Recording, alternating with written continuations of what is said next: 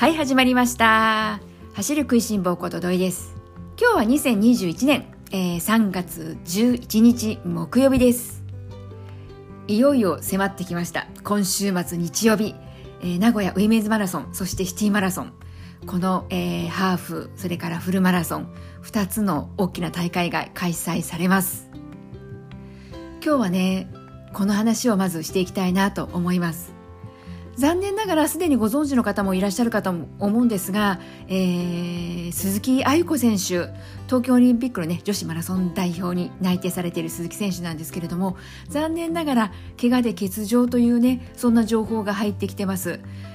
せっかくねこう間近でトップ選手の走りがね見られるということで楽しみにされていた方も多いかと思うんですけれども、まあ、残念ながらねもうそれこそオリンピック控えてますからね、まあ、大事を取ってまあね欠場ということになってしまいました。それでもねその他に、えー、いろいろと皆さんの中ではねきっと注目をされている選手もいらっしゃるんじゃないのかなって思います。なのでねそういった選手を皆さんの中でまた応援しながら本当にですねこの名古屋ウィメンズマラソンなんですけれども私も過去に何度か走っているんですがこのトップ選手の方々とですねすれ違う機会がいくつかこうポイントがやはりあるんですよ。こう折り返しのポイントが多い、ま、あのコース設定になっているのでおそらく2回は皆さんすれ違うことがあるかと思います。そうなるとですねやはりこうもう周りがねこうざわつき始めるんですよわかるのでもう特にあの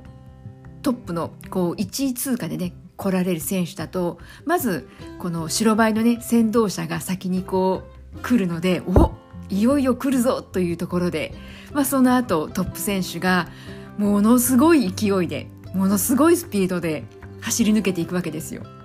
なのでそういったね本当にこのトップ選手の速さスピードっていうのをこう目の当たりにすると心の底からすごいなもうどんな練習をしてきたらあんな走りができるのかななんて思いながら本当ね思わずねこう走っているこう一般のねこの市民ランナーの皆さんは一瞬こう自分がね走ることを忘れてついついこう応援したくなっちゃう。もう思わずこう頑張ってって声が出ちゃうような。そんな瞬間がきっと皆さん走っている間に何度か訪れますのでそういったこともねちょっとこう自分へのね励ましにもなると思うし楽しみにしていただきたいなって思います。そして今回私がですねあの招待選手ではないんですけれども実は注目している選手がお一人いらっしゃいます。ゆげたさん皆さんどうでしょうか？お名前聞いたことありますか？このゆげたさんなんですけれども62歳のいわゆるこう市民ランナーなんですがゆげたさんの何がすごいかというと実は世界記録保持者なんです。どんな世界記録かというとこのカテゴリーとしては60歳から64歳のカテゴリーになるんですけれどもこの世界記録のフルマラソンですね。保持者です。でこの池田さん実は大阪国際女子マラソンあの1月の末にねあった大阪国際の方にも出場されていたんですよ。それでその時に世界記録更新されたんですけれども一山選手がね大会記録の更新ということでどうしてもねこう影に隠れてしまって実はその陰で世界記録を更新したというね選手がおりましてそれが湯桁さんだったんですそのね湯桁さんが、えー、1ヶ月半後にまたこの名古屋、えー、ウィメンズマラソン走られるということでどんなね調整をされてきてどんな記録をまたね目指しているのかどんな走りをされるのかそういったのもねすごく楽しみにしているわけなんですよね。この湯桁さんなんですけれどもランナーズの4月号、えー、2月の末ですね発売されたいわゆるこの一番直近なんですけれどもランナーズの4月号でもこう特集を組まれたというかこの湯桁さん、えー、登場されてですね記事にもなっていますのでもし気になる方はですねちょっとランナーズ4月号お手に取って見ていただきたいなと思います。で、まあ、その中でですねこう湯桁さんのことについていろいろねこう触れられていたんですけれどもその中で私びっくりしたのがゆげたさんのトレーニングのことなんですけれどもゆげたさんは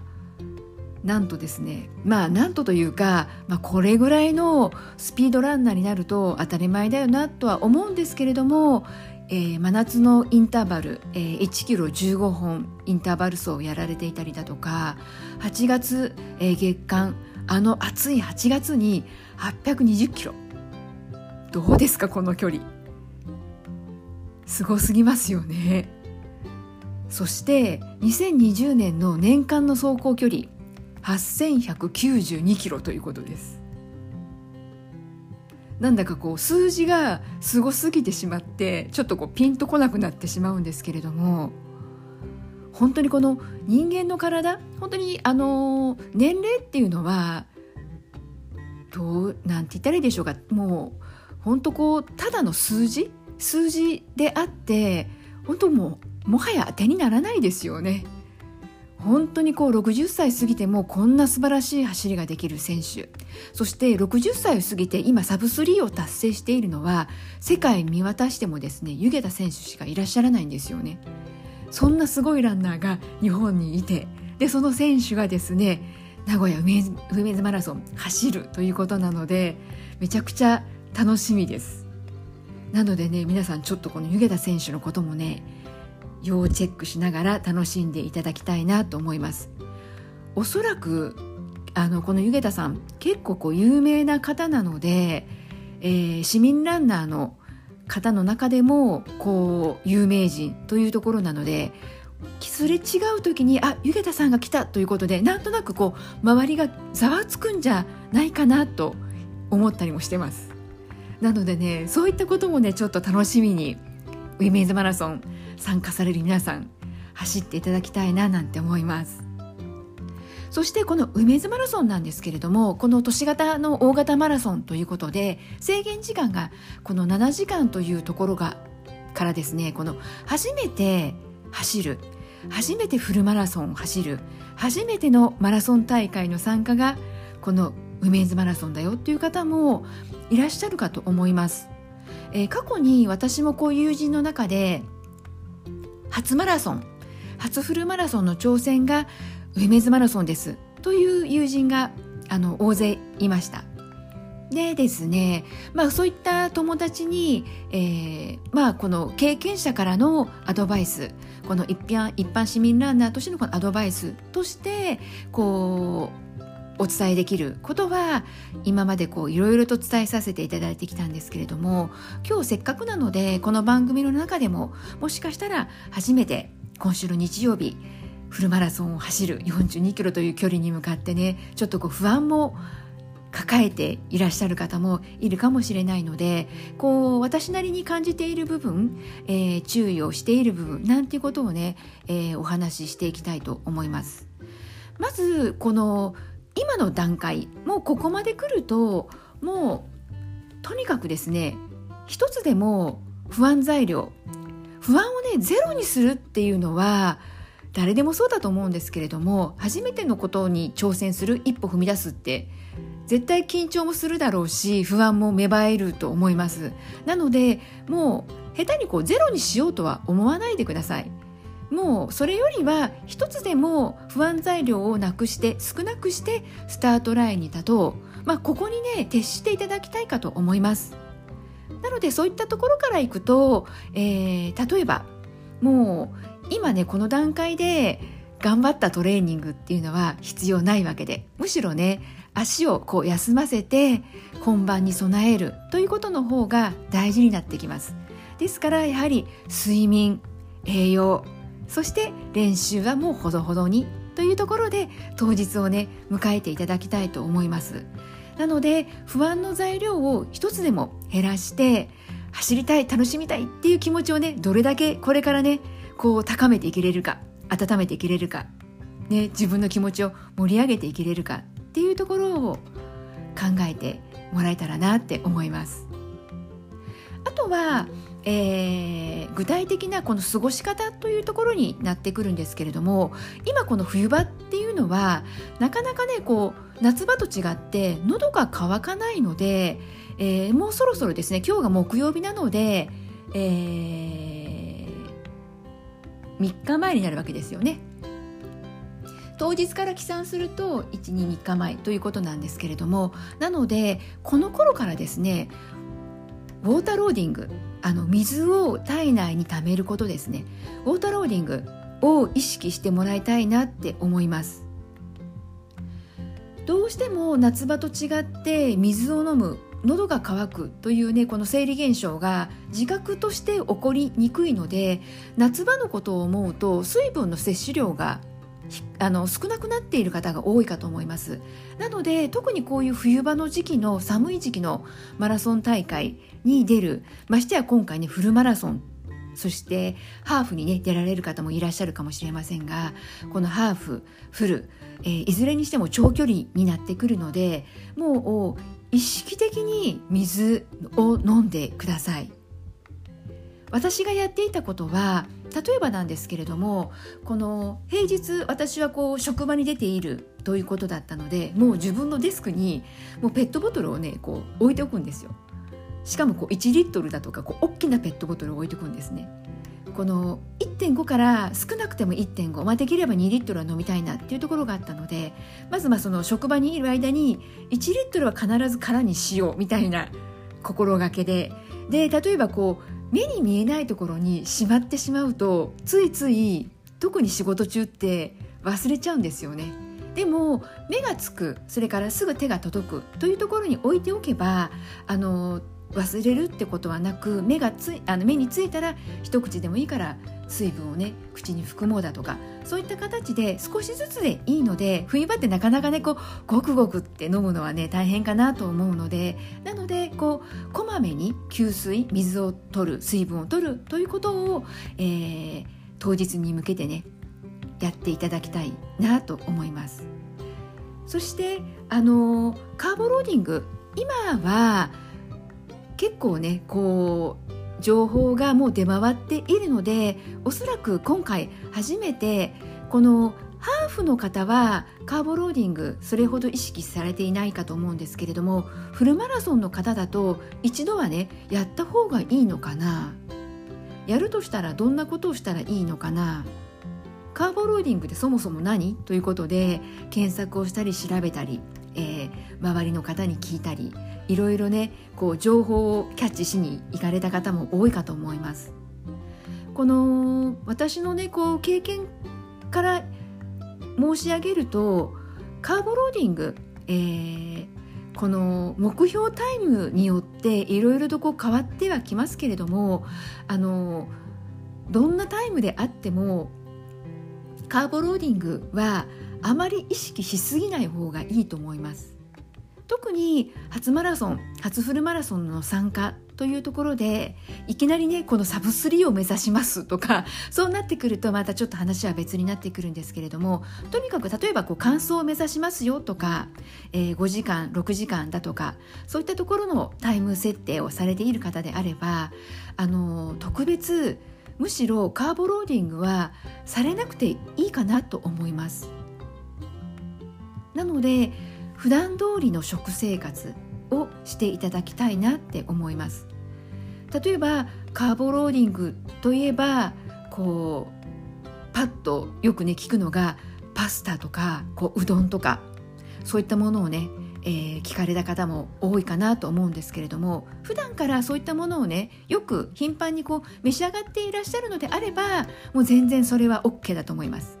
例えば普段は全然そういった麺類食べなくってご飯が好きであのご飯ばっか食べてるのよっていう方がいやなんかカーボローディングってパスタ食べた方がいいようどんがいいよなんて聞くからちょっとこうね前日パスタ食べようとかうどん食べようなんていうことで普段やっていないことをするっていうのはやらなくていいと思います。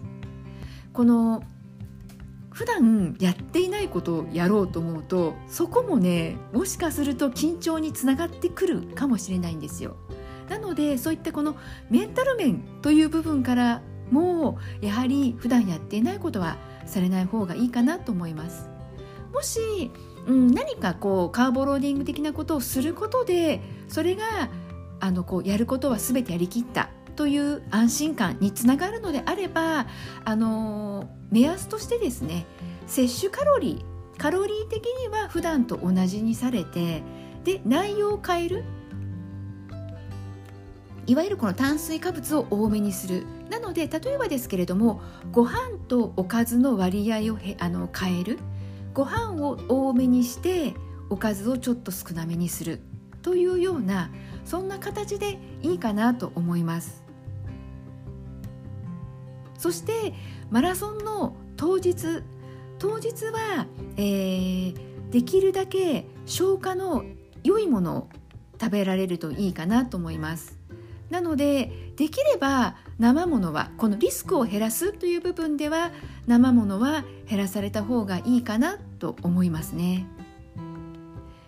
なんでこの生ものという部分では前日の夜ご飯もそうなんですけれども例えばこうお寿司でこうお刺身とかの生ものを控える。それからこう牡蠣のね生牡蠣今ちょっと牡蠣が旬の時期なので控える。でそのなぜかというと皆さんねこの当日を迎えるまでおそらく半年ほどかけて暑い夏場こう梅雨明けた頃からかなきっと真剣にねこうウィメンズマラソン今年今回ね初めてエントリーするよっていうことを視野に入れてみた方はコツコツと走ってこられたかと思います。そのね努力を最大限に発揮するためにはもしね万が一生ものを食べてお腹を壊してしまった。そして当日今までのねやってきたことが十分に発揮できなかった。というのはやはり避けたいなと思うのでそういった意味合いからして生ものは当日それから前日の夜ご飯というところでは避けられた方がいいかなって思います。なので本当気をつけたいのはそういったところです。私が、えー、普段このフルマラソンに参加する時っていうのは大体ですね、えー、マラソンの,、まあその前日まではこういった形でやってますけれども当日朝は、えー、スタート時間なんですけれども固形物を食べるのはだいたい、え、スタートの3時間前です。いわゆるこの普通のこう普段食べているようなこう朝ごはん。こう朝ごはんを食べるのはだいたい3時間前を目安にしてます。なので今回ウィメンズマラソン、えー、フルマラソン走られる方のスタート時間が9時10分ということなので、まあ、9時とね分かりやすいところでお話しするとだいたい朝6時頃が朝ごはんの時間ですね。なので例えば私の場合だとウィメンズマラソンは地元開催ということもあるので朝出発前に朝ごはんを食べてだいたいこう6時半ぐらいに家を出るかなというような形なので朝ごはんを食べてでそれから家を出発をする。で会場に着いてからじゃあ、えー、どんなことをするのかな？じゃあ何をこう食べ物としてねこう飲食するのかなというとあのー、固形物この朝ごはんとしては3時間前なんですけれども私はですね結構ね験担ぎもしていてあのーカステラが私相性がいいんです。なので現地に着いてからは固形物、えー、固形物といっても、まあ、いわゆるこう消化のいいものですね。例えばカステラは小麦粉を使ってますけれども小麦粉はすでにこう粉になっているわけじゃないですか。でそれは加工したものということなので消化がいいです。そしてカステラのいいところは油分を使っていないんですね、まあ、卵が入ってきちゃうので厳密に言うと油分も含まれることになりますけれどもいわゆる油類ですね。オイルバターそういったものが使われていないのでこの胃に負担をかけずにまた消化早く、えー、エネルギーに変えることができるというところで私がですね大体えー、カステラをですね1時間半ぐらい前かな。なんとなくまあ現地に着いてあのチェックインというかこの受付がある大会であればねこう受付を済ませて。そしてまあこう更衣室とかにねこう会場入りして。でまあ着替え終わって大体皆さんこう早め早めでこう行動されるかと思うのでまあ時間がね現地に着いて着替えたとかみんな終わってしまえばこう持て余すほど時間はあるのでなんでそういった時にねちょっと大体こう時間の目安としては1時間半ぐらいを目安にカステラを食べてでああ美味しいななんて思いながら食べてあと場合によってはバナナもね食べることがあったりします。そしてだいたい1時間ぐらい前かな。それぐらいになるとこのジェル系のものを、えー、それはひあの飲む時と飲まない時とあるんですけれどもこれは結構ね私気分ですね。であとはそれまでの間できるだけ水は少しずつ口に含んで飲むようにしています。なのでだいたい、え、朝起きてから当日はスタートを迎えるまでの間に、えー、少なくとも500のペットボトルですね。500のペットボトル1本は開けてますね。だいたいそんなところを、まあ、目標イメージとして持っていってます。そして、まあ、大会当日このスタートを切ってからなんですけれども大体傾向するものとしてはそういったジェル系ですね。ウィメンズマラソンは食べ物がこう最あまりこうあのー、持ってなしてもらえるはもてなしていただけるんですけれどもめちゃくちゃ多いというわけではないので、えー、一応ジェルは持ってます。今年出るのかなちょっとあの調べていないからわからないんですけれどもウィメンズマラソンはですねウイローが名古屋の名物がねウイローなのでウイローも出ます。私は結構ねこのエイドステーションの食べ物は食べる方なので私結構胃腸が丈夫なので走ってる最中にそういった固形物食べても比較的平気な方なんですよ。なのでこれはあの個人個人の自分の体調に合わせてもらいたいかと思うんですけれどももし固形物を入れるとあのいつもすぐお腹が痛くなっちゃうのよとかこう異変がねこう予測される方はジェルに頼られた方がいいかなと思いますけれども固形物食べても平気だよっていう方は全然こうあの少しでも身軽に走るためにジェルは最小限にしてエイドステーションの食べ物を当てにして走ろうっていうのも一つの手かなと思います。あとはこの走っている最中のことなんですけれども給水、えー、特に初めてマラソンを走られる方えー、この給水でお水をもらうっていうのも初めてのことになるかと思うんですね。それで給水のこともいろいろ皆さんきっとアドバイス受けられているのかなとは思うんですけれどもここでもう一度ねこの復習がてら聞いていただきたいなと思うんですがまず一番気をつけたいこととしては給水の場所が一番接触で、えー、怪我をする事故が多い一番危険な場所ということをあの肝に銘じておいてください。なので給水いかにこう危険なくうまく取ろうかと思った場合なんですけれどもできるだけ、えー、給水のテーブルが並べられているかと思うんですけれどもそのテーブルもいっぱいこう並んでいるんですよ。なので、えー、走ってきて最初のテーブルっていうのはみんながそこに集中して人が固まりやすいのでできるだけ前の方少し走って前の方の空いたテーブルから取ると少しでもこの接触っていう部分ではあのー、危険は下がります。そして給水は取ったその場で飲もうとは思わない方がいいです。少しね移動して進んで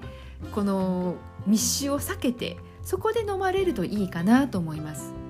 そしてこの飲む時にもポイントがあって初めての方だとよく見受けるのが紙コップをそのままの状態で飲まれている方がいらっしゃいます。で飲むといっても立ち飲もってではなくて大体の方が歩きながら場合によっては走りながらになるわけなんですけれどもその時に紙コップをそのままの状態で飲むときっとですね口の周りから溢れてチャパチャパこうこぼれちゃうんですよ。なのでえー、まず紙コップを取ったらですねもうその場で紙コップを口元の部分なんですけれども潰しちゃってください。そうすると移動する間にも水がこう飛び散って漏れなくても済みますしそこ走り抜けていっても口を閉じていればあのお水こぼれることがないのでなのでもう口元こう潰しちゃってでこう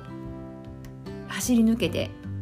こう人をねこう気をつけて走り抜けて人が少なくなったところで飲む。でその飲む時もその潰したまんまの方が少しずつ飲むことができてこう溢れたりだとかあとはこうむせることも防げるかと思うのでなのでぜひ紙コップは潰して飲むということをね覚えておいていただけたらなって思います。そしてあとこの給水のお水の種類なんですけれども大体ですねお水だけという、えー、ポイントとお水とスポーツドリンクと両方と置いてあるというポイントがあるかと思います。そしてスポーツドリンクをえー、飲むためのこの給水ポイントに寄った時ですけれどもスポーツドリンクを飲んだ後はおそらくその先にですねお水が置かれているかと思います。だいたいスポーツドリンクが置いてあるエイドステーションはまずスポーツドリンクがこうバーッとこうテーブルに並んでいてその先にお水がバーッと並んでいるという形になるのでスポーツドリンクを飲んでからお水も1杯もらってください。なぜかというとスポーツドリンクって時々めちゃくちゃこう甘いのもあるんですよ。その大会によってこのスポンサーさんの絡みもあるんですけれどもスポーツドリンクが違うんですよね中身が。で普段自分が飲んでいるものとの相性っていうのもあったりするんですけれども時々甘すぎることがあるので甘くてわこれはちょっと飲めないと思ったらその先にあるお水をもらってお水と割ってください。スポーツドリンクの中にお水を入れてもらって薄めて飲むと格段に飲みやすくなるのでそうやってこう自分でねブレンドして飲まれてもいいかなと思います。そしてあとこの、えー、スポーツドリンクってどうしてもこう糖分が含まれているので飲んでいる時に例えばちょっとこう手に濡れちゃったりだとかこぼれちゃったりとかすると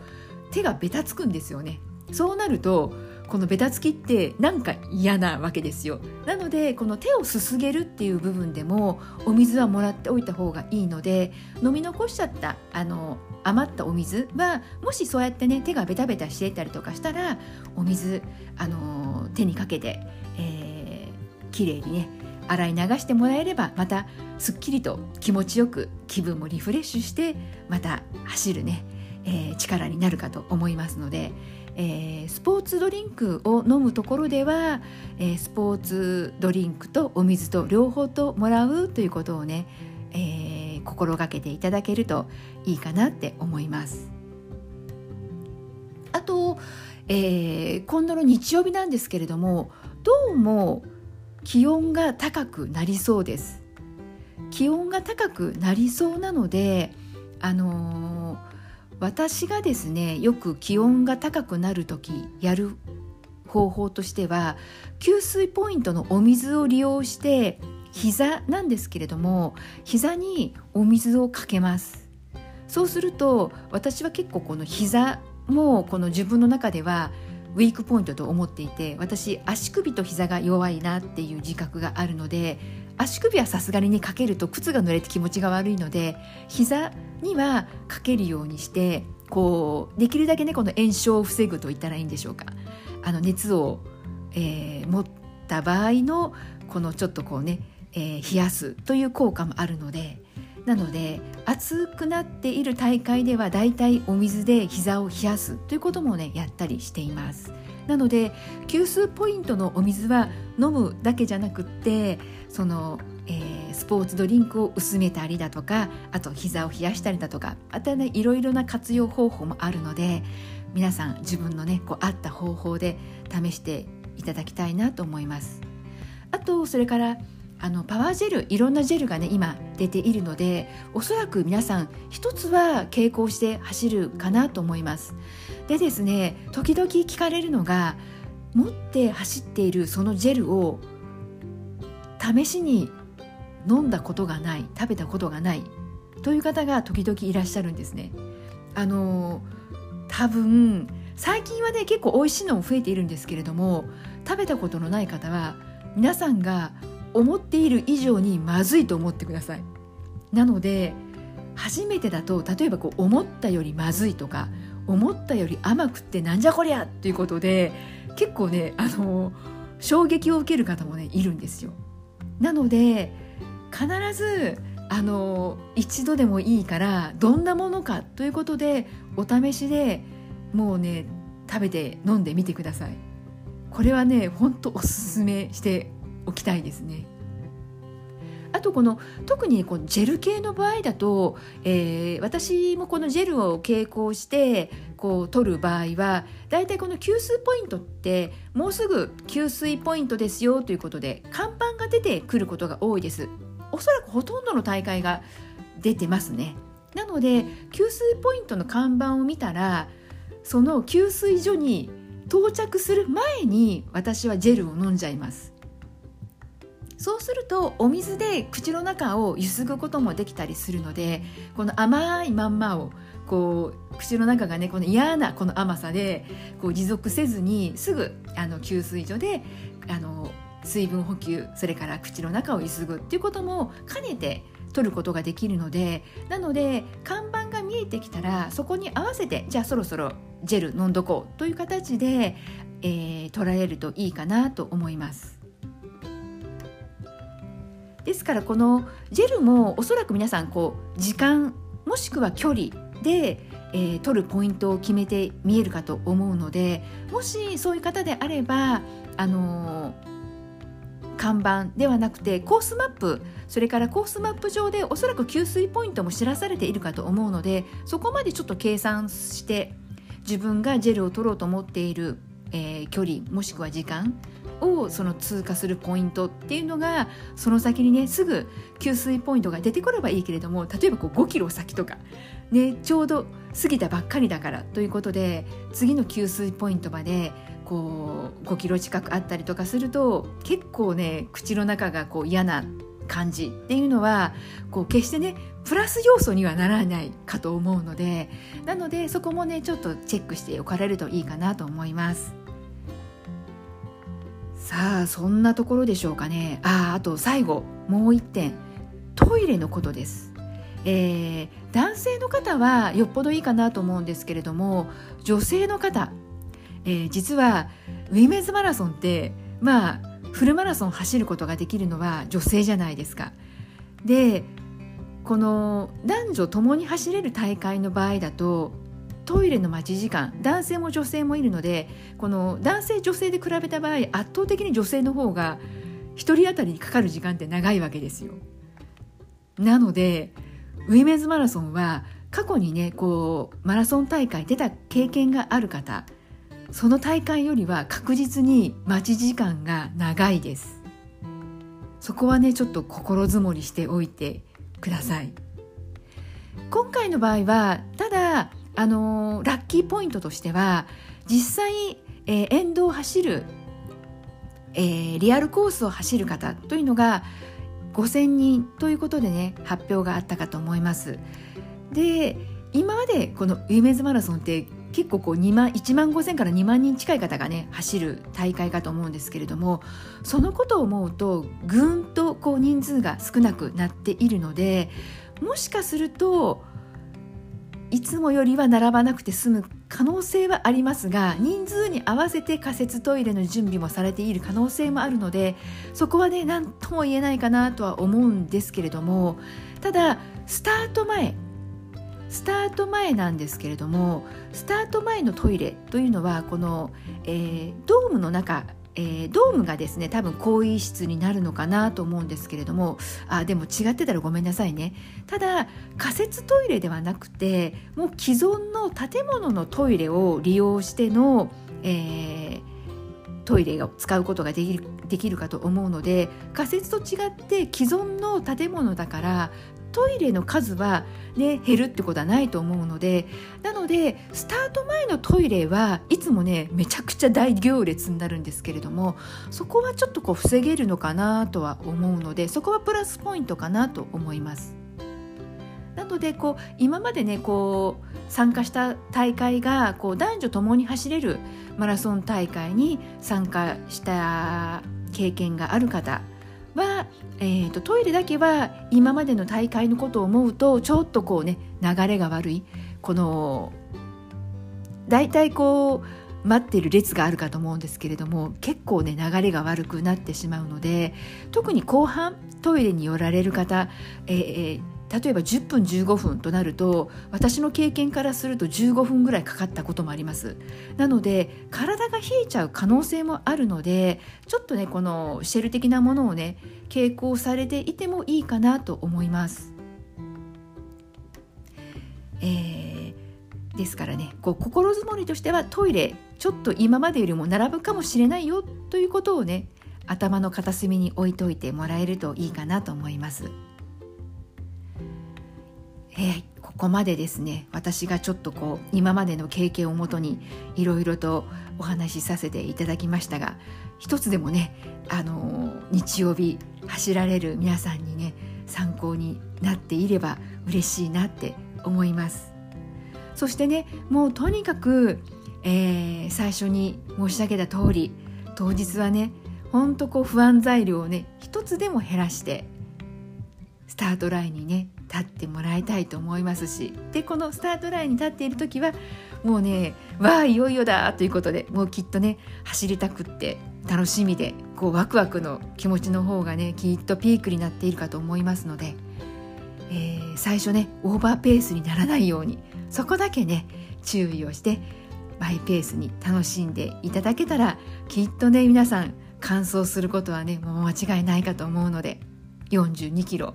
もうね存分に楽しんできていただきたいなって思います。そしてハーフマラソンに参加される方も同じように、えー、楽しんでいただけたらなって思います。きっとですね、えー、ハーフマラソン走られる方は、えー、特にこの速い選手になるとフルマラソン走っている選手とこう同じコース上をねこう走ることになるわけですよ。そしてハーフマラソンの方はこちらです。フルマラソンの方はこちらです。というところで、えー、白川公園という、まあ、公園があるんですけれどもそこのところが、まあ、分かれ道になるんですがハーフの方はね21キロで終わるわけなんですけれどもその先あとはこの倍走るのかというね女性ランナーの背中を見送りつつとなるかと思うので是非ね背中に向かって応援をしていただけたらきっと前を走るねそのフルマラソンに挑戦している選手も励みになるかな力になるかなと思うので一つね声援送っていただけたらなと思います。はいそれではですねえー、日曜日走られる皆さん皆さんからのね完走したよっていうそんな声が聞けると嬉しいなと思ってます。またよければねインスタグラムの DM の方にメッセージ送ってくれたら嬉しいなって思います。それでは今日も最後まで聞いてくださった皆さんいつもありがとうございます。では来週また元気にお会いしましょうね。ではではまたね。